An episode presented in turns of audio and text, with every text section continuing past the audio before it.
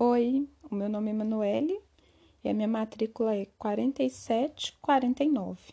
Eu vou falar sobre o bullying. O bullying não é uma prática recente e está presente em vários países. Na década de 70, ele foi inicialmente estudado na Europa para entender os motivos de casos de agressividade entre alunos. Essa violência pode deixar sequelas permanentes nas vítimas, tendo em vista um dos principais fatores que dificultam o combate da cultura do bullying nas escolas é a falta de assistência. Essa violência estigmatiza aqueles que não se enquadram no padrão de beleza imposto pela sociedade e é ainda mais comum na sociedade brasileira.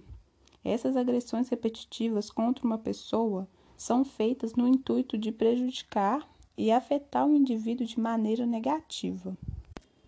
O que muitas vezes influencia o comportamento e faz alguém praticar bullying é a criação que recebe dentro de casa, talvez por ter presenciado uma cena dos pais pregando ódio, atos agressivos ou até comentários ofensivos.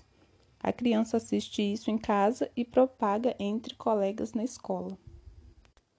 Contudo, nas escolas, os profissionais, professores e demais funcionários não estão preparados para lidar com essas situações ligadas ao bullying. Pode acontecer de alunos se agredirem física e psicologicamente e não haver nenhuma interferência de superiores. Como dificilmente uma atitude de bullying tem uma providência tomada, as vítimas vão ficando cada vez mais inseguras com depressão, baixa autoestima, podendo até chegar em casos ainda mais graves como suicídio.